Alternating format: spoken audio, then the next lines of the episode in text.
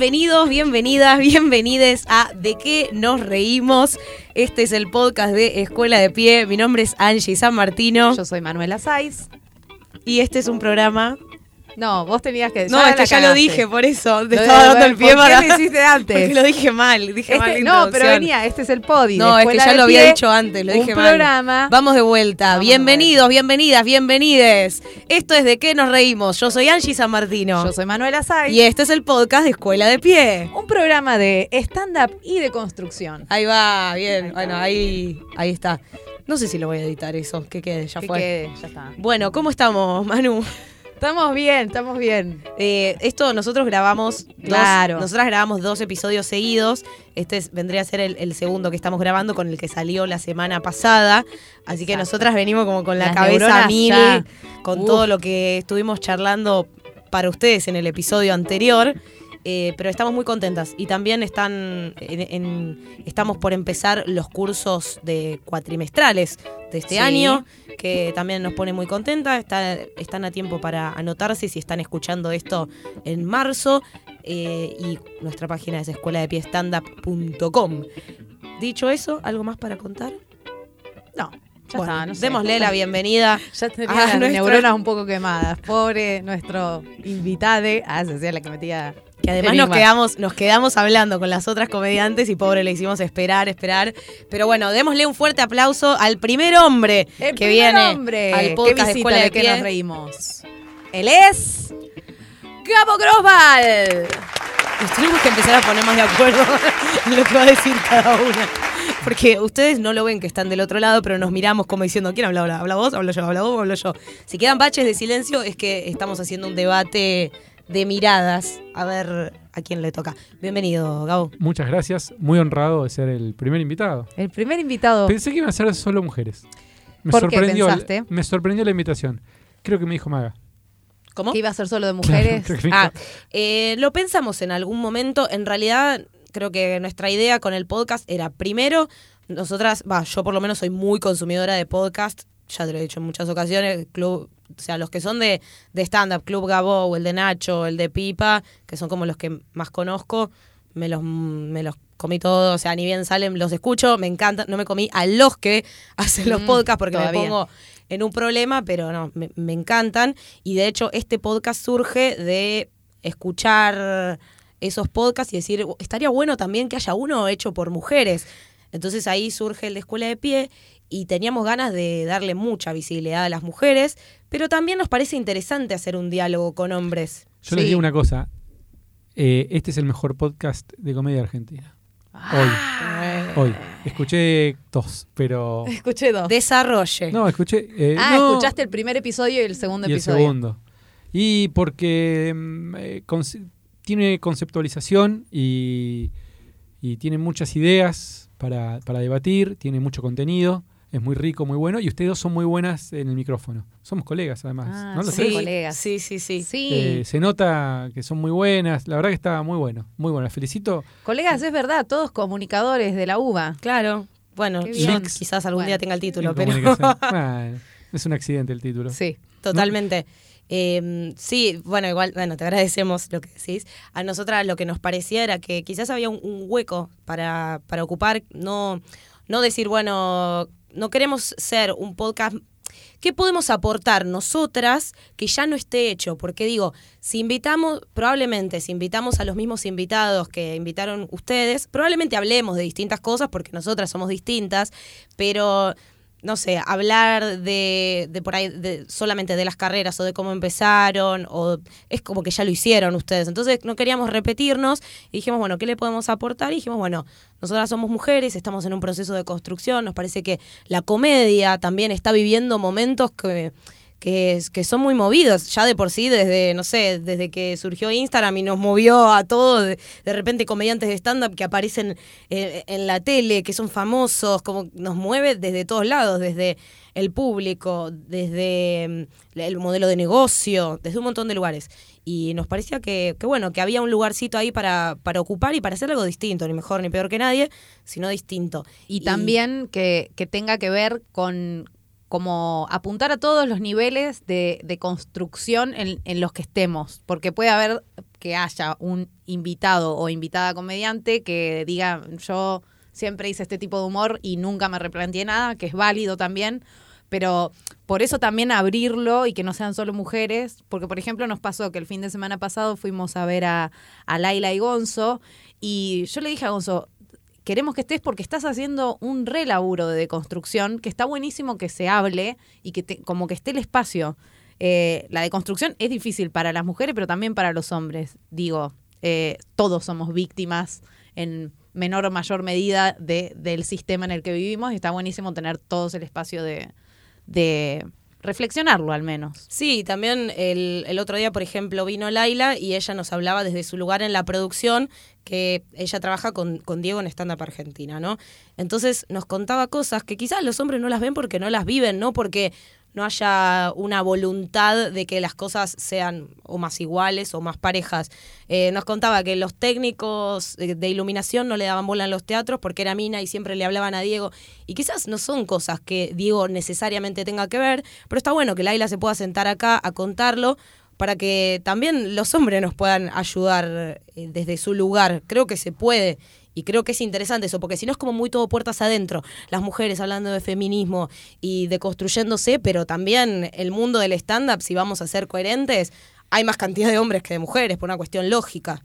Bueno, y ahora queremos saberlo todo de ti. Eh, que nos cuentes todo.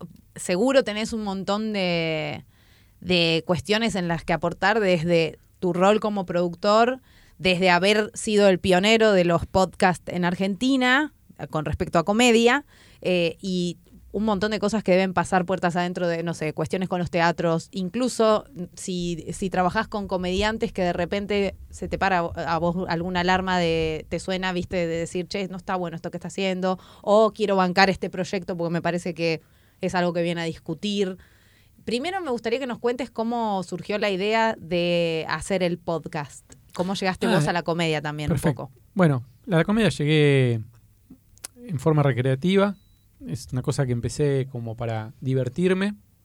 Es una historia un poquito más larga, pero de una psicóloga en un psicotécnico de una empresa me dijo, vos tendrías Ah, que hacer sí. algo con el arte. Y le digo, no, no sé tocar la guitarra, no, teatro no me gusta estudiar.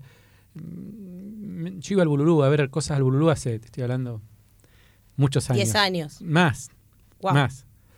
Y era público, y yo estaba estudiando en la facultad, comunicación, y a los fines de semana, cuando podía, iba al Bululú, o por Corrientes, al Mosquito, alguna cosa off. Y, mm, y justo llega un mail a mi novia de ese momento de un curso de Diego Weinstein de stand-up. Che, mira este, ¿qué es stand-up? ¿Qué es? Pero entonces le digo a un amigo, vamos, vamos a quedarnos de risa. Si a nosotros nos gusta ir a ver eso, vamos a ver eso, me- psicotécnico. Bueno, fuimos, pero con una cuestión recreativa. Bueno, a partir de ahí empecé a, a hacer stand-up. Era muy, muy malo, muy malo. ¿Qué, ¿Qué tipo de chistes hacías en ese momento? Porque me, me apare- me- tengo así como el recuerdo de haber visto algún video y que Olvidables, olvidables. El que- Olvi- olvidables, los sí, harías sí. hoy esos no, chistes. No, corren más. No corren más. Había uno que estaba bueno, había otros que no. Sobre- Igual cuando la mayoría, cuando arrancamos, todos nos identificamos como malos. O sea, No, no, pero la mía era horrible. Bueno, está bien. Igual, eh, Siempre igual si es como si pegarse está, palos el si alguien está muy curioso y, bu- y- y busca en, Está, está. este, en YouTube está. Sí, está. No no- Lo vamos a dejar en las Yo lo- notas yo del he hecho programa. Este ejercicio, mío. Eh, Nuestro productor pero se regodea. creo que es del año 2005, ponele, el video. O sea, tiene sus años. Sí. Eh, y, mm, y bueno, empecé así, pero ¿qué pasaba? Yo era choto, pero llegaba siempre a horario, ponía los carteles, volanteaba, producía. Entonces Claro. me mantenía en el grupo porque era el que le ponía, el, el que tenía auto. Que no es menor. Claro, no, Claro, es era- genial. Había que sí, estar, clave. había que estar. Había que estar. Eh, entonces, bueno, eh, en un momento después iba a hacer un show Dalia con Campa y me dicen, nosotros estábamos todos en un grupo, imagínate, yo con Dalia, éramos compañeros de elenco, no tenía nada que ver, y en un momento ellos iban a hacer un show y me dicen, ¿no querés producirlo? Sí, claro. Pues yo ya quería empezar a producir. Y, mm, y bueno, y bueno, después fue un accidente tras otro y empecé a dedicarme a la producción y, y fueron pas- pasaron cosas. Es una locura que sea como hoy tu trabajo, algo me- que empezó como una... Hoy es mi trabajo y empecé de grande además, tipo a los 30, empecé a- con toda esta historia. Hoy es mi trabajo y casi que no me puedo imaginar eh, vivir de otra manera. Es como, esto es lo que yo soy, yo ya me especialicé en esto. Si yo pienso, digo, yo tengo que hacer otra cosa, tengo una expertise que, que, que, que, pierdo y no puedo aplicar en otra industria que no conozco. Yo de otros temas no sé, y hoy sé de este, entonces eh, me siento un poco atrapado, pero bueno, me encanta. Entonces, eh, cuando tengo alguna duda, digo, no, pará, esto es lo que yo sé hacer, esto es lo que, lo que aprendí y, y esto es lo que hago. Y sí, es increíble. Es increíble poder vivir de esto, es increíble.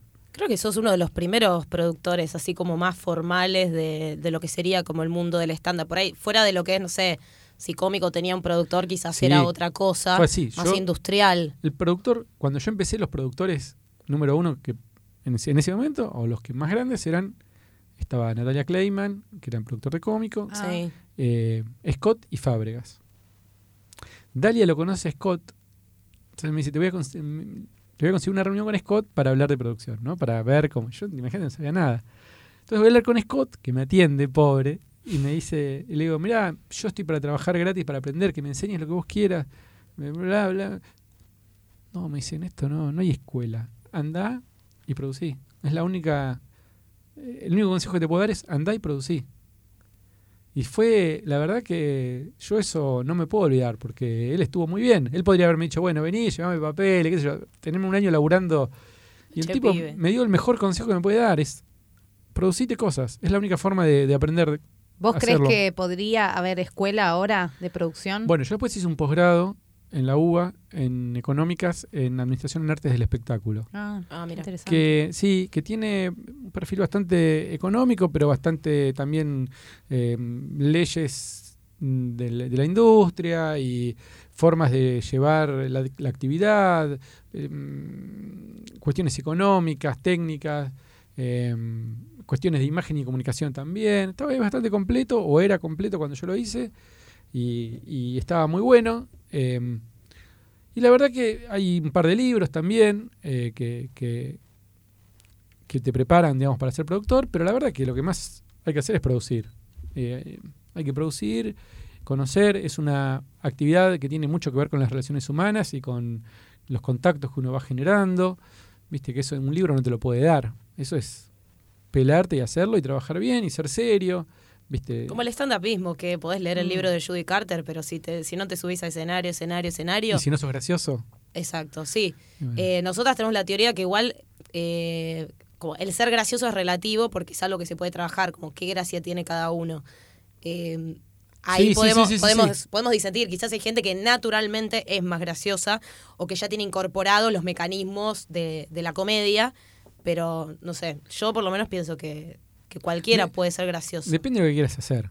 Depende de lo que quieras hacer. Pero sí, yo he visto gente que con el tiempo eh, perfeccionó la técnica y vos lo ves y decís, pará, está muy bien lo que está haciendo esta persona, es digno en el escenario, Claro. eh, cumple, hace reír, está cómodo, la pasa bien, gana dinero, hace eventos, está todo, o hace funciones, está todo bien, y vos lo ves en el tiempo como ha mejorado, y hay gente que se sube que es genial, graciosa, y bueno, y se ahorró un montón de tiempo y trabajo, pero mucha de esa gente por ahí graciosa y qué sé yo, innata, por decirlo de alguna manera, después no trabaja, no conoce la técnica, es vago para escribir chistes, llega tarde a las reuniones, no, no, no se compromete y, no, y fracasa.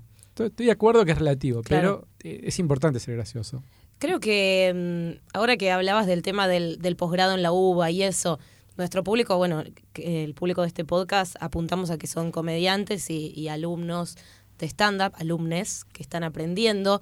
Eh, y ahora me quedé con esto del posgrado, que bueno, está bien, en este caso a vos te interesaba desarrollarte como productor, pero lo que yo pienso es que también los comediantes de stand-up, sobre todo cuando arrancamos, hay algo que nos obliga a la autogestión y a la producción, y me parece que está como muy eh, poco valorado. Y quizás, viste, no sé, digo, nadie duda en poner un montón de guita en más cursos de stand-up, en más coaching, en más esto.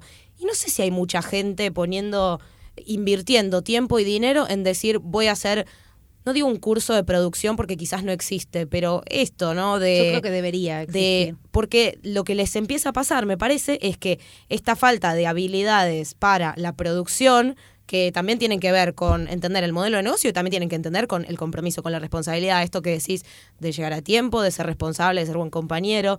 Creo que eso también atenta con que puedan seguir desarrollándose como comediantes, porque llega un momento que encontrás un techo y no sé, si no sabes cómo armar un show, cómo seguir subiéndote escenario, cómo como que te quedas ahí estancado y quizás no podés, eh, digo, hay muchos que quieren vivir de eso y para poder ganar plata también hay que invertirla en algún punto.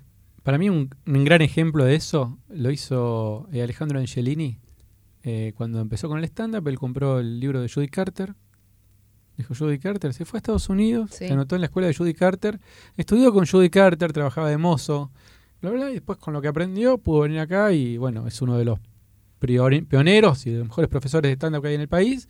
No solo por eso, digo, pero él invirtió en eso. Tal y cual. me parece que si yo fuera comediante, quizás, eh, y joven sobre todo, porque eh, por ahí me iría a decir, bueno, me voy a Estados Unidos o, o a Europa o, y veo qué pasa si me pongo a trabajar en un club de comedia y ver cómo funciona el negocio y ver cómo arman el material los comediantes y tratar de estar cerca de gente que de la cual aprender.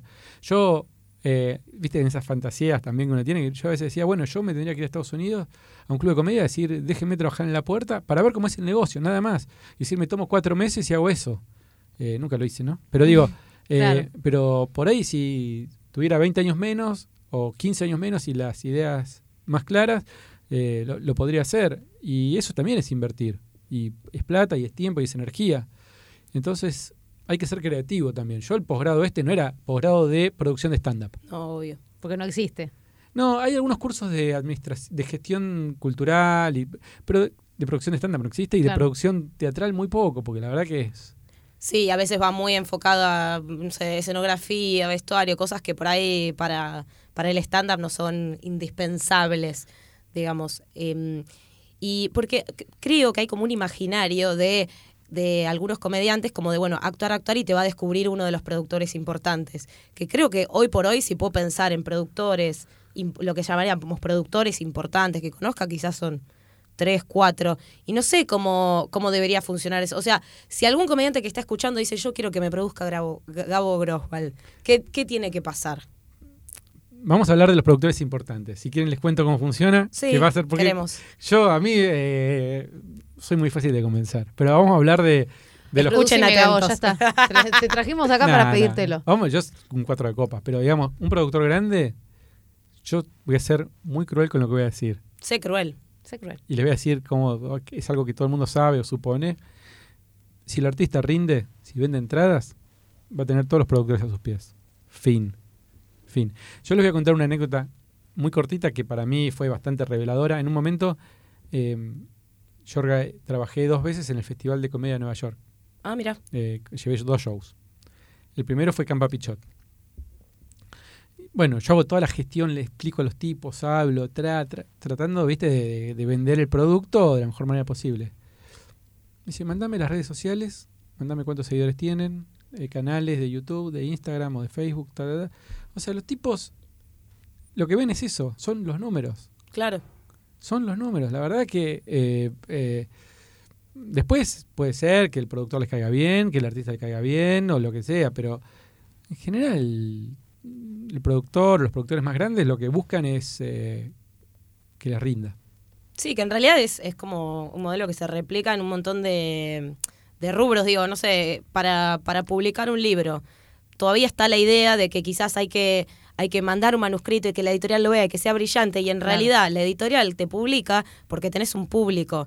Entonces, me parece que eso todavía no está claro del todo porque hay muchos comediantes que todavía intentan como esta cosa de, no sé, que me conozca Gabo, que me conozca Diego, que me vean actuando y quizás no va por ahí. eh, a ver, tampoco creo que todos puedan cortar la misma cantidad de tickets. Digo, no es que, para mí, los que son más masivos, no es que necesariamente todos podrían llegar a eso, porque creo que cada uno tiene su público. No sé qué pensás vos. Sí, Pero sí, sí. quizás tiene que autoproducirse o, buscar a alguien que le haga las veces de productor, pero no necesariamente apostar a... Esa es la beta que, que yo creo que está vacante todavía, que quizás sería súper interesante, que esto lo, lo he hablado con Víctor Torres también, que es productor, de decir, hay un montón de cosas que yo sé que, yo sé que hoy por hoy, con mi nivel de alcance y mi nivel de masividad en medios y qué sé yo, no, no se justifica que un productor venga y me diga, che, yo te produzco.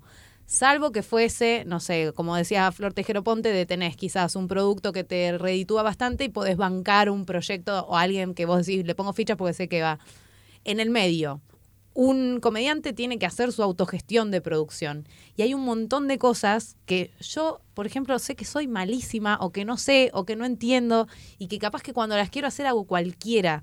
Entonces, que esto yo se lo he dicho a Víctor, por favor, hacete un seminario, hacete un, algo que tenga que ver con la autogestión mínima, que, que hoy por hoy me corresponde a mí hacerla, pero que yo no tengo las herramientas y que estaría buenísimo que alguien tenga un taller un, como de lo básico, porque después también tenés, ponele, talleres de marketing, de cómo vender tu producto, pero no es lo mismo vender un producto, unas hojotas, que venderte a vos mismo y saber, eh, como entender cómo funciona eh, las redes o la producción individual. Sí, estoy totalmente Eh. de acuerdo. Estoy totalmente de acuerdo y creo que hay un espacio, sobre todo al principio, donde el productor no, no solo nos sirve, sino que por ahí molesta más de lo que aporta.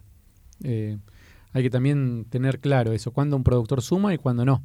A veces eh, la fantasía o el querer tener un productor porque te saca un montón de trabajo de encima, pero en realidad eh, no siempre garpa tener un productor. A veces yo veo comediantes que están más cómodos solos y les va mejor que con un productor.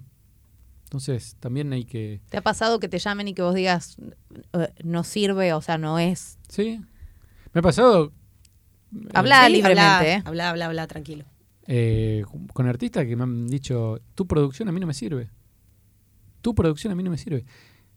Y le digo, tenés razón, qué sé yo. Bueno, está bien. claro, es sí, sí, entendible. sí. Puede ser que en este momento mi producción no te sirva.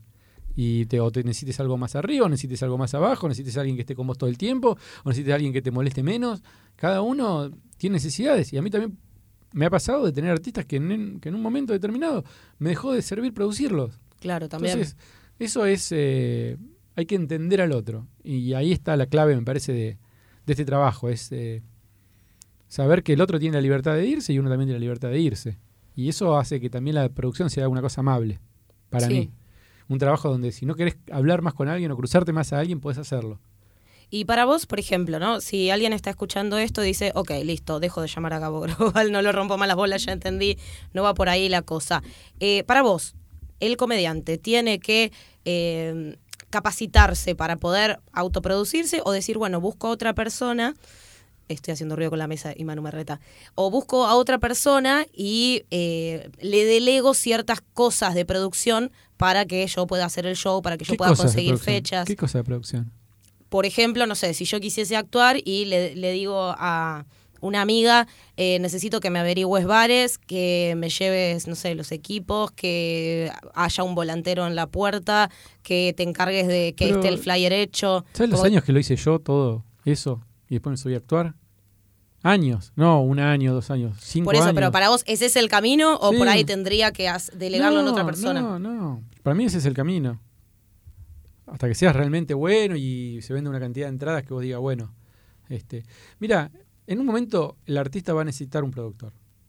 Eso te vas a dar cuenta cuando eh, no puedas seguir eh, volanteando o no puedas seguir ocupándote de tareas porque tengas que estar ocupado con otras cosas y porque la demanda se va dando en forma natural. No es algo que, que digamos, que, que, que, que, vos decís, bueno, yo que lo haga otra persona y yo me voy a subir al escenario. No, no funciona así, me parece. Claro, Bueno, no pero por ejemplo, vos decías, eh, yo era choto comediante, pero era como que tenías un montón de habilidades que vos supiste detectar que, que Sí. iban para ese lado y supiste capitalizarlas. Sí. Yo creo que también hay como, como que yo sería un caso Al opuesto. ¿entendés? Yo me subo al- arriba del escenario y estoy re- la paso genial, todo lo que tenga que ver con hacer material, interactuar con la gente, pero todo lo demás soy un desastre. No llegar tarde y eso, pero Y pero escribirle a los bares y escribirle a gente y decir, che, yo estoy para actuar, yo estoy para actuar, ofrecete, anda a cualquier open mic que te inviten, anda gratis, anda a la gorra, anda por dos pesos, anda por 50, anda por lo que te paguen y, y no hagas laburo de producción. Da clases, hace otras actividades, hay un montón de, de modelos y de fórmulas. Ahora hay clubes de comedia, hay por lo menos dos o tres que, que tienen comediantes. Sí. eh, eso antes no existía. Eh, busca eso. Busca un bar en la esquina de tu casa donde puedas poner un escenario y armar un show los sábados. Y con tus digo, yo lo digo parece muy fácil, es un trabajo, pero no me parece imposible. Hoy con las tiqueteras, por ejemplo, No, por eso, pero digo, hay no. que, tiene que aprender uno, uno mismo a venderse a sí mismo y a... sobre todo al principio, sobre Sí. todo al principio. En cuando empieces a vender entradas, los productores te van a ir a buscar también. ¿Crees que alguien que, que quizás está, no sé, si tendrías algún consejo para alguna persona que esté como en la misma situación que vos cuando estabas haciendo stand-up y veías que tenías esas habilidades que te guiaban más hacia la producción?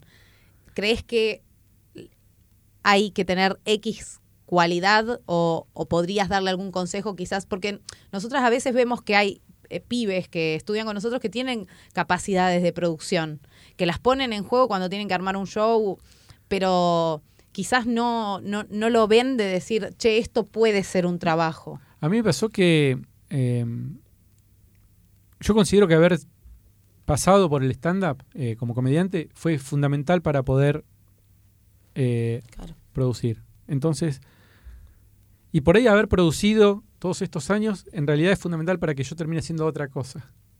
Nunca se sabe cómo eso se va encastrando. Entonces, siempre hacer lo que a uno eh, le dé placer y donde uno se sienta a gusto. Yo en un momento me acuerdo una noche exacta que yo iba al Bululú a actuar después de haber producido. Y yo decía, la pasé tan bien produciendo. Y ahora estoy yendo ahora al Bululú como corriendo, llegando tarde para hacer una cagada.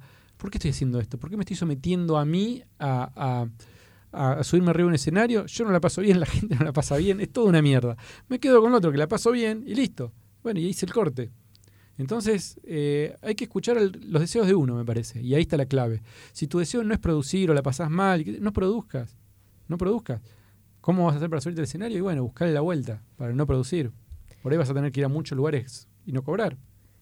Y aprovechando que, bueno, que hace bastante que estás en el mundo del stand-up y me parece que también el hecho de, bueno, ahora podés contarnos también cómo surgió la idea del podcast, porque me parece que también eso, eso sirvió para tener como un termómetro de las épocas que se iban viviendo en el stand-up, porque desde que arrancaste a lo que es ahora, cambió totalmente el panorama. Sí, cambió el escenario un montón. Em, primero yo escuchaba un podcast de Estados Unidos, de Mark Maron, What the Fuck, y yo decía, ¿cómo nadie lo hace en Argentina? Eso lo, pero éramos poquitos los que escuchábamos y qué sé yo. Yo decía, ¿cómo puede ser? Y qué sé yo. Y después me pasaba que mucha gente me decía, che, eh, ¿por qué no haces un curso? ¿Por qué no explicás lo que vos haces? Y qué sé yo. Y yo no encontraba un formato para transmitirlo. Yo no, no me gusta mucho dar clases, daba clases en la Facu en bastante Sí. tiempo en datos. Datos. Pero no tenía ganas de, de- de- de- de hacer más docencia, no, no era algo que me gustara demasiado.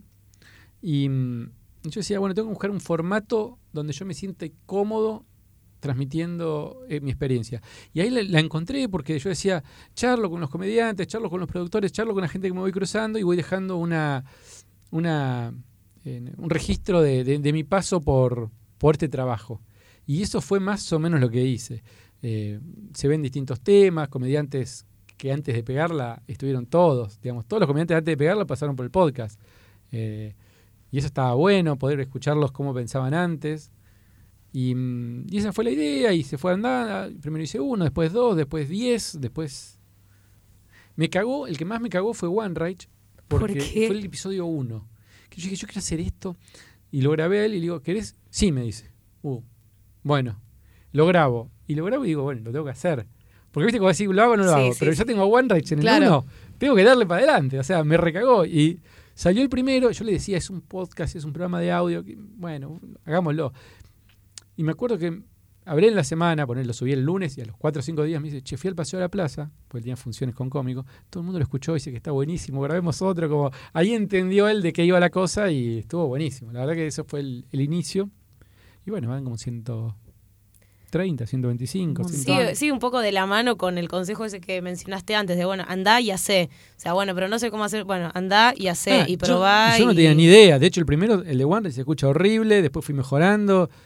Y bueno, me equivoqué mil veces. Es un podcast medio eh, artesanal. Lo, lo hago todo yo. Desde la edición, grabo, subo, distribuyo. Eh, cada tanto me ayudan. Pero bueno, sí, es hacer. También eso te da una excusa para poder, no sé, quizás conocer gente más a fondo, conocer otras historias comediantes.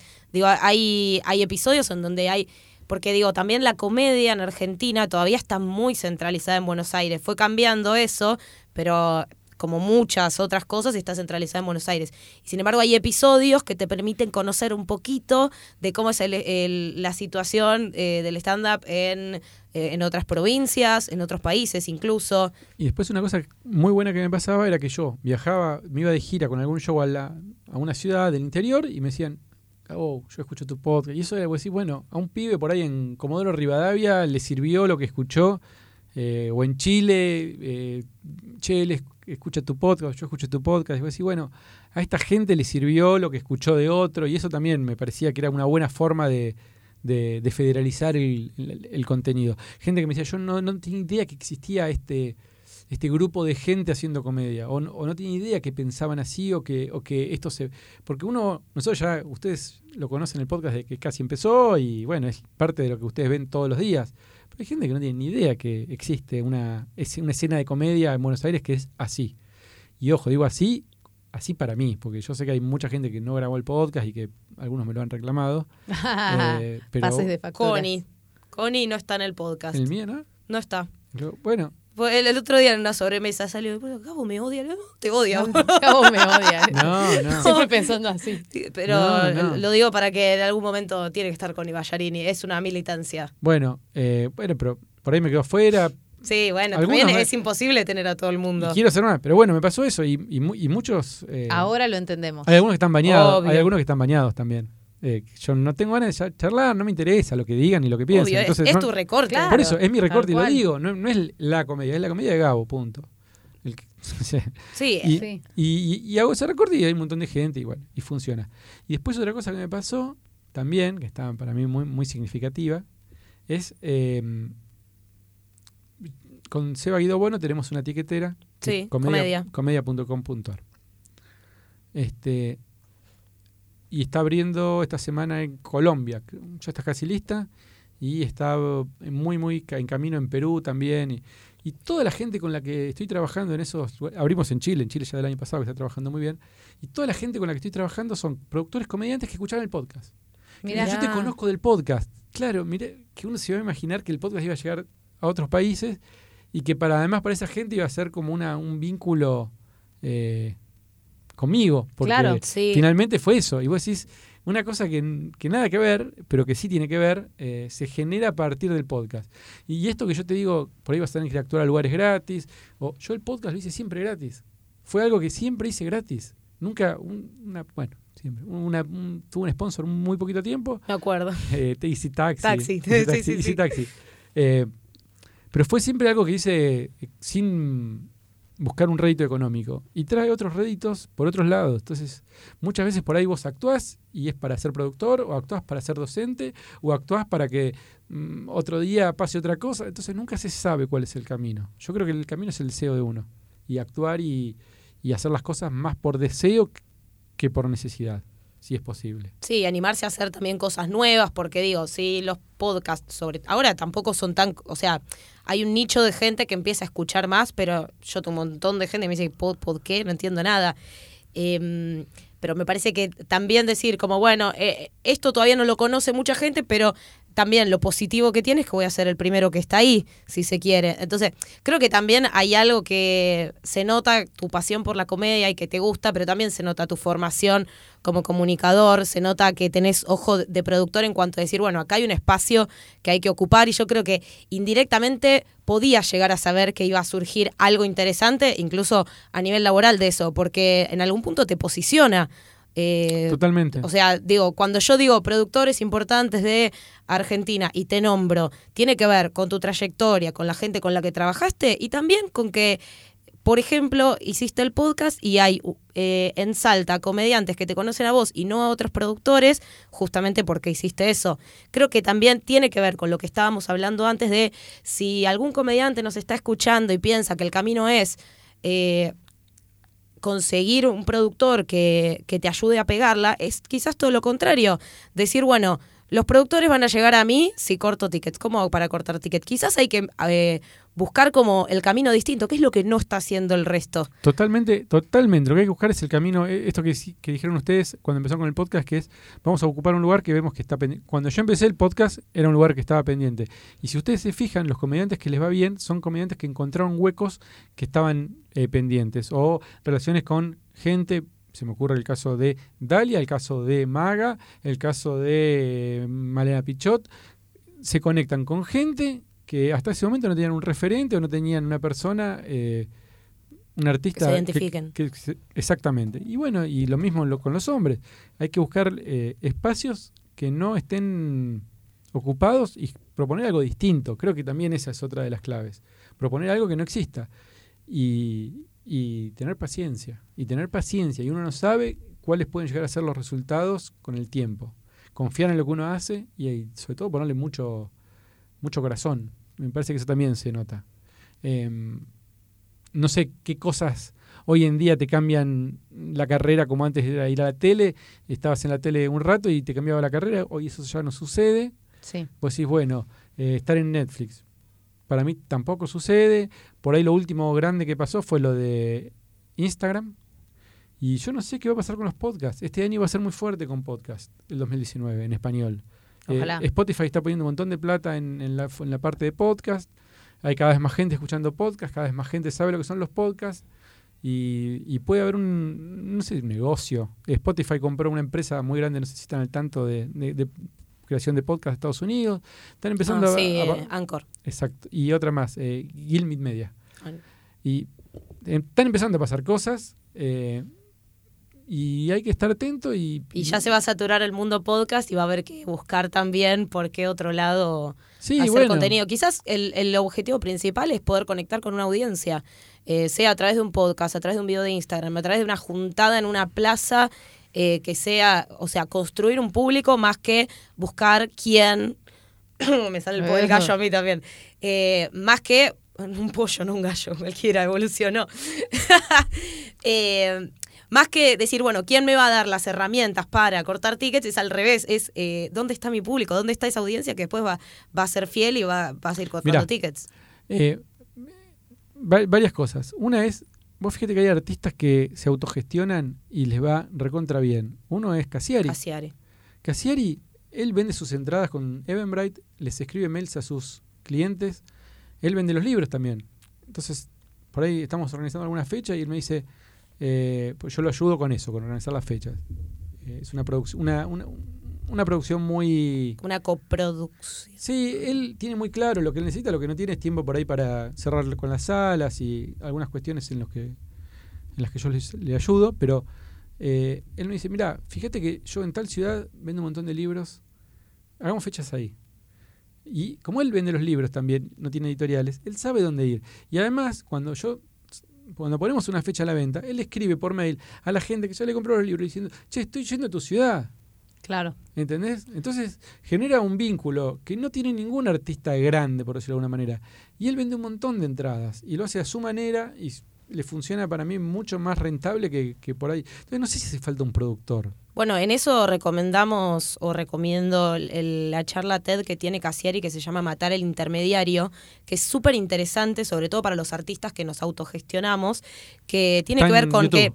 Sí, está en YouTube, eh, la página de TED también, que, que justamente tiene que ver con esto, con que venimos de un modelo en el cual la idea era apuntar a que te descubra una disquera, que te descubra una editorial, que te descubra un productor, y en realidad quizás eh, el modelo que maneja Cassiari es súper interesante y para los comediantes lo veo como recontra viable, recontra posible. Hay si un grupo quiere. de cuatro o cinco comediantes de mi edad, que no voy a dar los nombres, pero todo el mundo sabe quiénes son, que se autogestionan, se comparten los bares entre ellos y les va muy bien, que no necesitan un productor. Realmente un productor no les suma.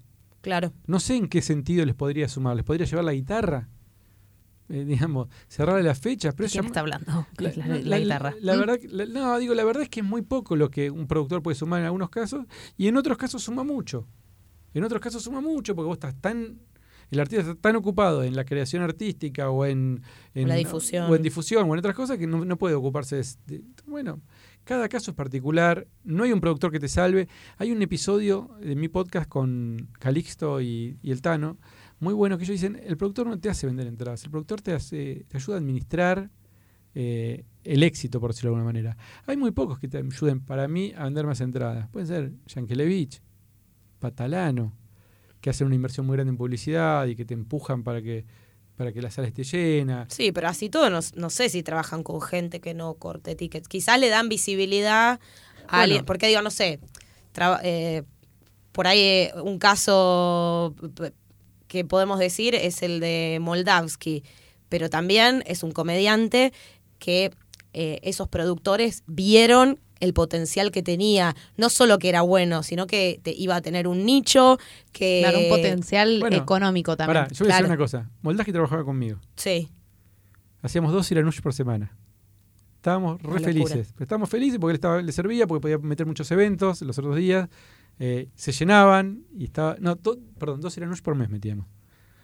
Estaba todo bien. Todo bueno, vino Yankelevich, se lo llevo me lo robó. Ah. Eh, y hacen seis funciones por semana, qué sé yo. Y la verdad, cuando empezó, él me dijo, mira, Gabo, me dijo Gustavo Yankelevich que me quiere poner como número uno de Argentina. Yo no sé si va a ser cierto, si lo va a lograr. Yo no sé si soy yo. Yo no sé si es la vida que yo quiero. Claro, claro. Me dice, pero yo quiero probar. Si el tipo, yo quiero probar a ver qué onda, qué es eso, cómo se siente. No, no, sé cuántos tenía Roberto en ese momento, 55, no sé. Sí, sí, sí. No me va a volver a pasar esta oportunidad. Quiero ver. Y el tipo lo hizo número uno. Es el tipo que más entradas vende en el país. El número uno del stand-up. Entonces, bueno, ahí Moldaski y Yankelevich hicieron algo. Ahí sí, Yankelevich lo empujó. Pero Moldaski tenía su jugo. Ahora, yo también siempre digo, Yankelevich eh, se llevó a Moldaski. Pero yo a Moldaski no lo encontré en un tacho. Claro, claro. Yo a Moldaski cuando lo vi, como que va, escalando también, pero claro, cada uno le va brindando las herramientas que va teniendo. Moldaski estaba haciendo los jueves en Boris, que le iba muy bien. Yo le decía, vos estás para más. Bueno. Pero entonces digo, entonces, no es que yo lo agarré de cero o Yankelevich lo agarró de cero.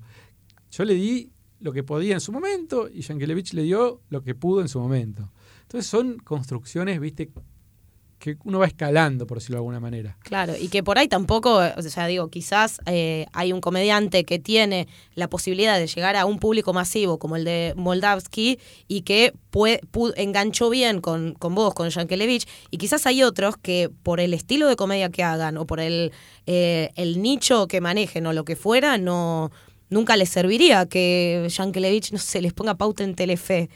Porque quizás no le serviría para llegar a su público tampoco. Pero pregúntale a Cassiari si le interesa una producción como la de Yankelevich. Ahí va. te va a decir que no. Tal cual.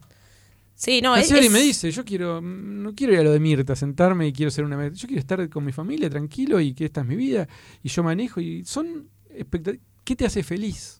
Esa es la clave. volvemos siempre a lo mismo, con los números uno y con los números cero. O sea, ¿qué es lo que te hace feliz? Es que parece una boludez que uno tuviera que charlar sobre esto, pero a veces en, parece que hay hay caminos que se van armando y uno no se detiene a pensar si es lo que quiere. Digo, en el mundo del stand-up pasa que a veces empiezan a aparecer determinadas oportunidades para algunos y pareciese que el camino hacia el éxito va por ahí. Ejemplo, apareció Comedy Central, hay que estar en Comedy Central para llegar a un cierto lugar. Aparece Netflix y hasta que no llegues a Netflix no entraste en una determinada categoría. Y no siempre nos sentamos a pensar, bueno, pero yo quisiera esto. No sé, a mí me pasó el año pasado estar haciendo gira durante todo el año con un show eh, que más o menos podíamos meter la gente, sabíamos qué gente metíamos y, buscábamos teatros acordes a esa cantidad. Y sin embargo me pasó de, de estar charlando con mi novio y decirle, la verdad que yo, yo pensaba que hacer gira eh, y actuar en un montón de teatros y viajar era como el escalón siguiente y era lo que había que hacer y lo que quería. Y me doy cuenta que me levanto un sábado en Santiago del Estero y no tengo ganas de estar ahí. Quiero estar en mi casa tomando mate y hacer un show por semana en Capital o un show por mes en Capital. Y me costó también amigarme con eso, porque digo, pará, porque no, la, expectativa de todos es que yo ahora crezca y haga más shows y viaje por todos lados, pero yo no quiero eso. Y es difícil ponérselo a pensar y amigarse con que son distintas las, las necesidades y las cosas que quiere cada uno. Sí, yo también, yo soy una persona que a mí, si me das a elegir, prefiero no girar. Yo quiero estar en mi casa. Pero son personalidades, tiene que ver con mi personalidad. Tengo que viajar, viajo. Pero si puedo no viajar, no viajo yo ahora fuimos a la costa con Maga y qué sé yo. Eh, cuando la gente vos le decís, fui a la costa, qué sé yo, voy a la costa, o me toca, varios veranos ya lo hice con distintos artistas, para mí es un... No está nada bueno, ¿eh? No está nada, creo que no fuimos Pero nunca a la playa. Creo que nunca fuimos a la playa, nunca, ni una es vez. terrible, me muero una si vez. pasa eso. Creo que lo mejor que hicimos fue unos asados, después lo pasás bien, todo, pero no, no está bueno. No está, para mí no está bueno. Por ahí hay gente que le encanta, ¿eh? Claro, sí, sí. yo me acuerdo, eh, trabajaba con un grupo, me decían, yo quiero viajar, yo quiero viajar.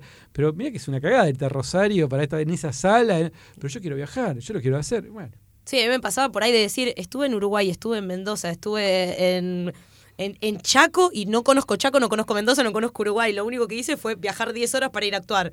Entonces, eh, nada, como que te empezás a encontrar con esas cosas que también está bueno verlas y poder tomar decisiones. A nosotras con Manu nos pasa que conocemos colegas que quizás dan clase porque no les queda otra y les sirve como un recurso más para poder vivir de la comedia.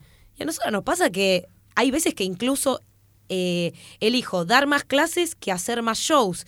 Y a veces uno se lo plantea como, para, pero está bien esto. Y después decís, bueno, pero si a mí me encanta eh, formar comediantes, aprender de, de mis alumnos, eh, charlar con Manu, estar ahí tom- tomando mate en, en la clase. Y me parece que están buenas como posibilidades saber que no hay un solo caminito Sí. eh, para la carrera de comediante. Pero también son cosas que hasta que no las haces no las detectás, porque ponerle yo, la orientación que hice fue en procesos educativos, entonces tuve prácticas de ir a dar clases y qué sé yo, Angie era docente. Y nosotras nos conocemos por la comedia y de repente hubo algo ahí que encontramos que dijimos, che, loco, me encanta esto, la paso re bien. Eh, no sé, cuando el tiempo se te pasa como volando, pero hay cosas que también que hasta que no se concreta uno no sabe. Por ejemplo, a mí me encanta que, que tengamos, que seamos amigas con, con Angie y con Maga, porque a mí me sirve un montón ver cosas que pasan para decir, ah, y yo quiero ese combo. Onda, quiero tener, si, si publico un libro con X editorial, es mi objetivo para eso, porque como de pensarlo. O también me ha pasado ir a la presentación del libro de Maga de Caos y se me frunció. Porque, claro, porque yo digo, yo soy comediante, lo que más quiero es llegar a más gente, que venga más gente a verme. Y de repente ver como ese fanatismo que vos- yo decía, es Justin Bieber, boludo. O sea, y, y te asusta un poco también de decir, loco, a mí también me gusta. seguro que hay alguien a quien lo hace feliz. Estoy Seguro. seguro. Pero ah, lo que uno tiene que pensar es, ¿a mí me hace feliz? Claro. ¿Es lo que yo quiero? ¿Es mi deseo? Para mí Sí. igual hay que pensarlo eso como un camino hacia otra cosa.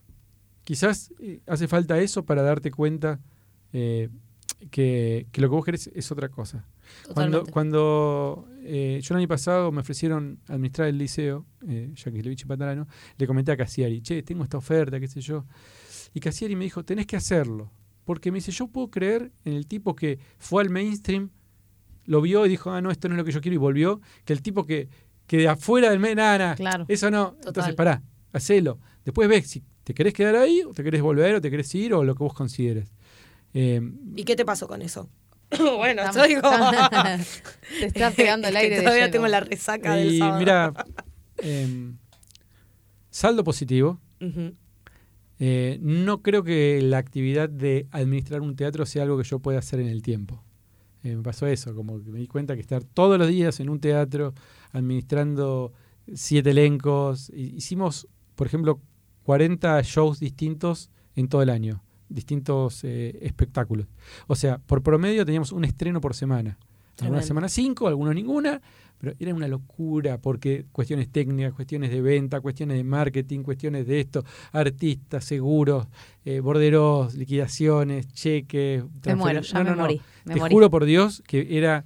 eh, pero bueno, en un momento empezó de a poquito, de a poquito, de a poquito, de a poquito. En julio estaba, viste, con infantiles, terminabas el sábado a las 3, 4 de la mañana, con la trasnoche y volvías el domingo a las 3 de la tarde, tenías que estar en el teatro. Era muy, fue muy intenso.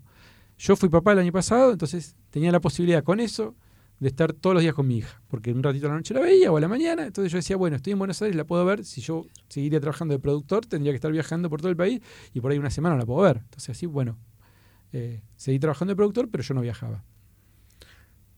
Y, y fue la posibilidad también para mí de probarme, entre comillas, en las grandes ligas o de- con Sí, más sí, exigencia. A, ver, a ver si yo que trabajo en salas más chicas, con artistas menos, eh, menos grandes, ¿qué pasa si me pongo a trabajar ahí? Sí, y quedan los contactos, el currículum, Ah, digo, sí. todo. Y, y probarme a mí mismo, a ver si puedo hacerlo o no puedo hacerlo. Y bueno, lo pude hacer. Y salió bien y mis jefes estaban muy contentos conmigo.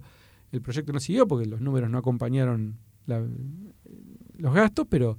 eh, Y porque tocó un año también. sí, sí, bueno, por eso. Se- Claro. Tenía una expectativa, no, no se dio. Eh, el stand-up es un, un- un género que tiene entradas muy económicas y esa sala es muy cara. Bueno, se hizo lo mejor que se pudo y se la pasó bien y, y se aprendió un montón. Eh, pero bueno, fue algo que hice y que ya se los dije a mis jefes que no volvería a hacer y que estoy muy agradecido. Entonces buscaremos alguna otra forma de... Pero bueno, uno productor y tiene siempre ideas nuevas y cosas nuevas para hacer y proyectos nuevos. Entonces, Sí, también hacer eh, cosas nuevas, digo, así como el podcast salió bien por mil lados, también hay que hacer cosas que digas, bueno, al final esto no, no era lo que quería hacer. Y por ahí, como ya no nos queda tanto tiempo, algo que me interesaba para charlar con vos era, ya que hace, hace muchos años estás y que estamos diciendo esto de que vos fuiste viendo cómo, no sé, de repente viene Netflix, de repente viene Instagram, de repente hay comediantes que están súper arriba que cortan ticket, que después no. Bueno, hay un montón de cosas que vos viste. Y a mí me interesa saber a nosotras nos interesa saber cuál es tu mirada con respecto a cómo fue, cómo es el lugar que tiene la mujer en el stand-up, las mujeres comediantes, si fue cambiando, si todo, qué ves todavía que, que tenga que cambiar. Quizás no, no solo con respecto a las comediantes mujeres arriba del escenario, sino también a cómo se trata a la mujer desde En la- en los la- materiales. desde los materiales. Yo creo que sí, que hubo un, un impacto enorme en los últimos años. Creo que la comedia además fue fundamental en el cambio de conciencia y la visibilidad del- la cuestión del feminismo y de- del patriarcado eh, a través del humor. Creo que hubo este, desde Cualca en adelante todo un discurso y una forma de hacer humor que en Argentina no existía, que le dio al tema un montón de visibilidad. Eh, De hecho, vos hablas con un montón de gente que no está muy familiarizada con el tema y la relacionan con eso, lo relacionan con eso, digamos. Ah, sí, Mariana Pichot como ícono del feminismo. Es una comediante. Entonces Claro. me parece que desde la comedia se hizo un aporte gigantesco a la causa, pero gigantesco. También se reprodujeron o se reproducen todos los eh, todos el- Estereotipos. estereotipos eh, Sí, y, y se hizo también durante muchos años. También hay un mea culpa, pero también eh, dio la posibilidad de que surjan personajes que, que visibilizan el, género. Ustedes, eh, Noelia y Bimbo, eh, un montón de, de chicas y, y- chicos también, que- Gonzo, Ricardo, que están eh, militando, por decirlo de alguna manera, eh, sobre estos temas y están haciendo visible el tema y lo están poniendo en tono de humor que es mucho más fácil para digerir y para, y para reproducir. Eh, me parece que eso eh, fue genial, porque no fue solo para, para adentro, o que no está siendo solo para adentro, sino que además está haciendo un aporte para afuera, porque por ahí la academia también, en la academia hay un montón de casos y estudios, y el feminismo se hace 60 años que está este, estudiándose y se está viendo, pero queda en un círculo muy pequeño de la sociedad. Y esto ah, lo, expandió por todos lados, y eso me- me genera mucho placer eh, colaborar con que ello hasta- eso haya pasado, digamos, el, el sentir que, bueno, eh, tuve la posibilidad de subir al escenario gente que, que, que fue con ese discurso y que ese discurso ganó, o siento que está ganando, no está ganando nada porque votan contra el aborto, pero de la- que por lo menos da pelea, que por lo menos da pelea. Entonces, en ese sentido, creo que, que- que- que está buenísimo. Creo que hay menos mujeres que hombres. Creo que a veces hay más mujeres. Creo que, a mi entender, se está viendo mayor genialidad en las mujeres, en el stand-up eh, de las chicas. Eh, es lo que yo veo, que las nuevas generaciones, eh, los hombres son más iguales, o qué sé yo, y veo en las mujeres como, ah, mira qué interesante lo que están haciendo por este lado.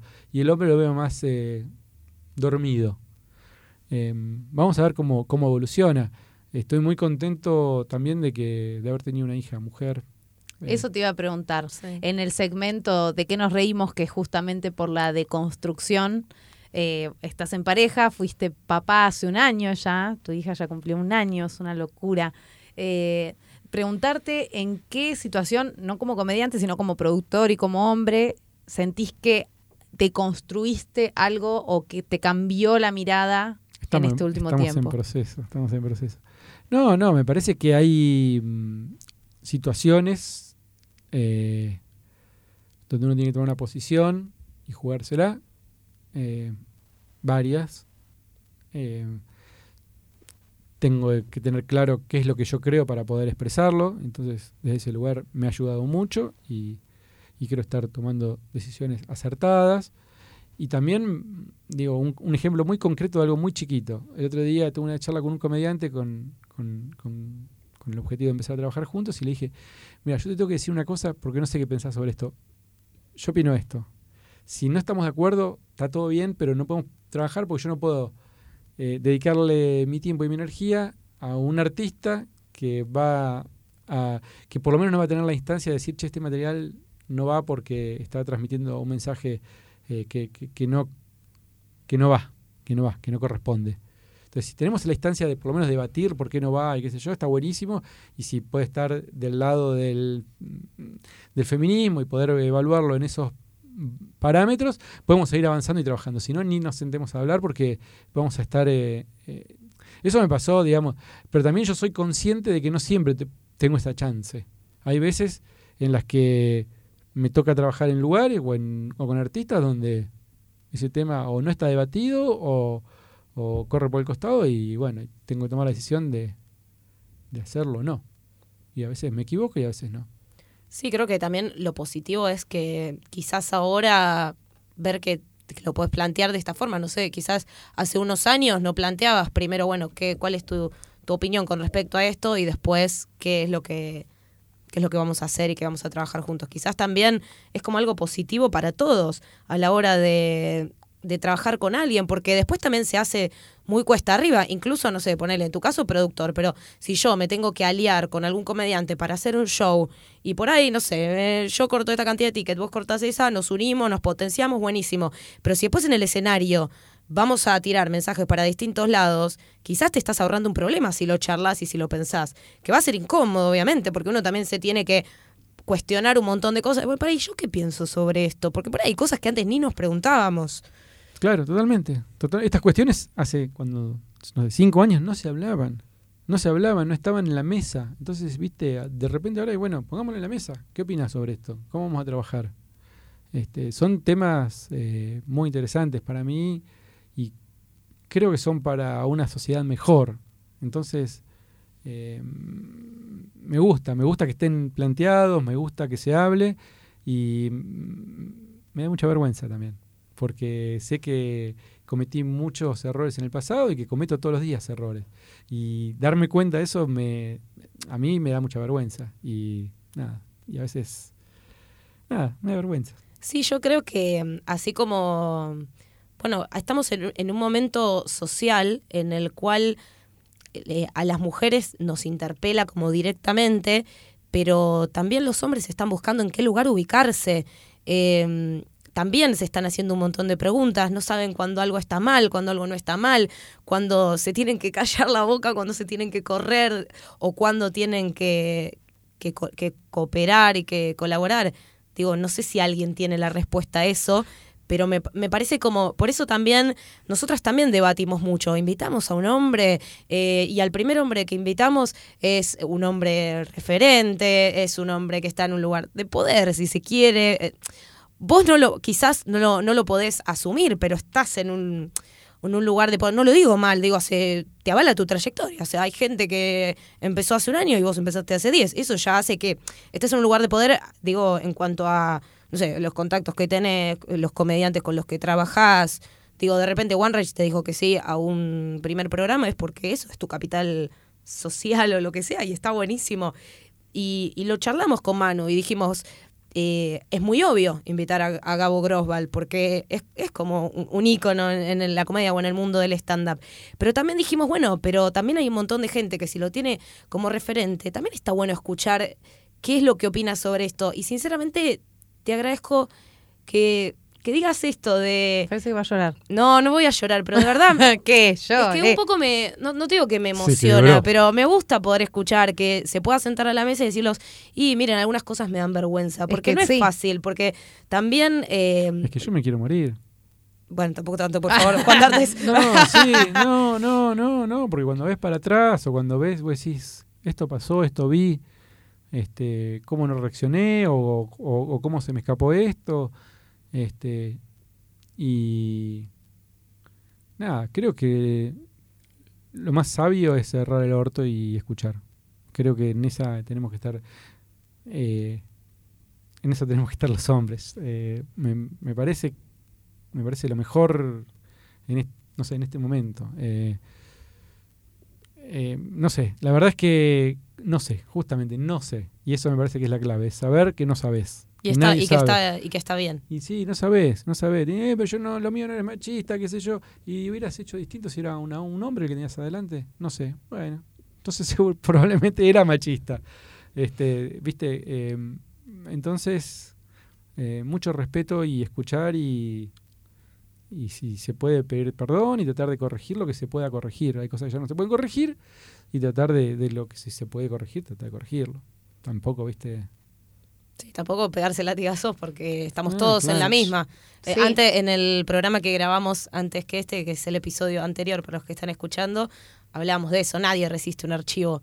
Si vamos a empezar a, a indagar, no, no vamos a llegar a ningún lado porque nadie, nadie resiste un Sí, archivo. y también que eh, cuando un paradigma cambia también es como, y bueno, ahora se dio el cambio. Verlo antes era imposible, es como que yo te diga, no sé, eh, todas las cosas que pensabas de la paternidad antes de ser padre. No, totalmente. Quizás ahora te... Yo me- acuerdo de haber tenido charlas de yo padre, no sé qué, como diciendo... eh, No, ni en pedo. Ni en pedo, ¿qué? y ahora... Es el famoso diario otro- del lunes. Otro Gabo. Y ahora estoy, me pasa eso. Ahora estoy con, con Cami, Eli se fue por trabajo a Estados Unidos y estoy como mamá y papá. No, estoy, estoy como papá. Pero digo, mirá vos cómo el patriarcado acá eh, afecta. Pues yo estoy re nervioso. Hoy es mi primer día eh, con Cami, nos quedamos ayer y estoy medio cagado. Y no debería ser, porque si yo me fui de gira y no hay problema, cuando yo me Claro, quedo, es muy chiquita y yo digo, viste, eh, bueno, pero eh, me- lo que hice fue ponerme objetivos cortos. Tenía que Me llegar hoy a encanta la- que tiene una mentalidad de producción tan... Objetivo corto, 10 de tenía la que llegar noche, hoy, a- tenía que llegar hoy a la mañana hasta que llegue la niñera, tenía que eh, anoche trabajar toda la noche, darle mamadera a las 3 de la mañana y todo eso, y llegar a la mañana. Llegué. Eh, y ahora tengo que ir a buscarla y tengo unos planes para la tarde y tengo que llegar a mañana. Así que ese es mi próximo Bien, de a pequeño poco, objetivo. mantenerla con vida de a un día a la vez. Sí. Que sobreviva. Y con buen humor. Eso ya es un montón. Bueno, me parece que ya con esto hemos charlado un montón, nos quedaríamos hablando un montón más. Nos pasa, creo que en todos los podcasts que nos quedaríamos Sí. charlando. Así que lo bueno es que hay mucha tela para cortar y podemos hacer una Repetir invitación otro en algún día. momento. Te agradecemos, de verdad, por, Gracias. por haber Gracias. venido y también por comprometerte a, no sé, a hablar con, con sinceridad de todo lo, lo que nos pasa, porque bueno, nada, eh, nosotras también eh, valoramos mucho todo tu trabajo y te tomamos como un referente, aunque no te guste, de ubicarte en ese lugar. Eh, aprendimos mucho con los podcasts de Club Gabou, los agradecemos. Sí. Esperamos que este podcast pueda hacer lo mismo para otras personas que están incursionando en el mundo de la comedia o para otros colegas. Así que bueno, de verdad, muchísimas gracias. Muchas gracias. Al resto de la gente que esté escuchando, les decimos que en este momento estamos grabando en Lucite Radio. El programa sale los martes a las 21 horas en luciteradio.com.ar y es un estudio hermoso también para los que tengan ganas, como decíamos antes, eh, de incursionar en el mundo de los podcasts, que según Gabo es lo que se viene este año. Pum para arriba. que, si tienen ganas, pueden averiguar en, en Lucite Radio, que es una radio hermosa y también hay espacios para dar taller. Nosotras somos Angie San Martino y Manuela Sáiz, estuvo en la operación técnica Fede Camarotti.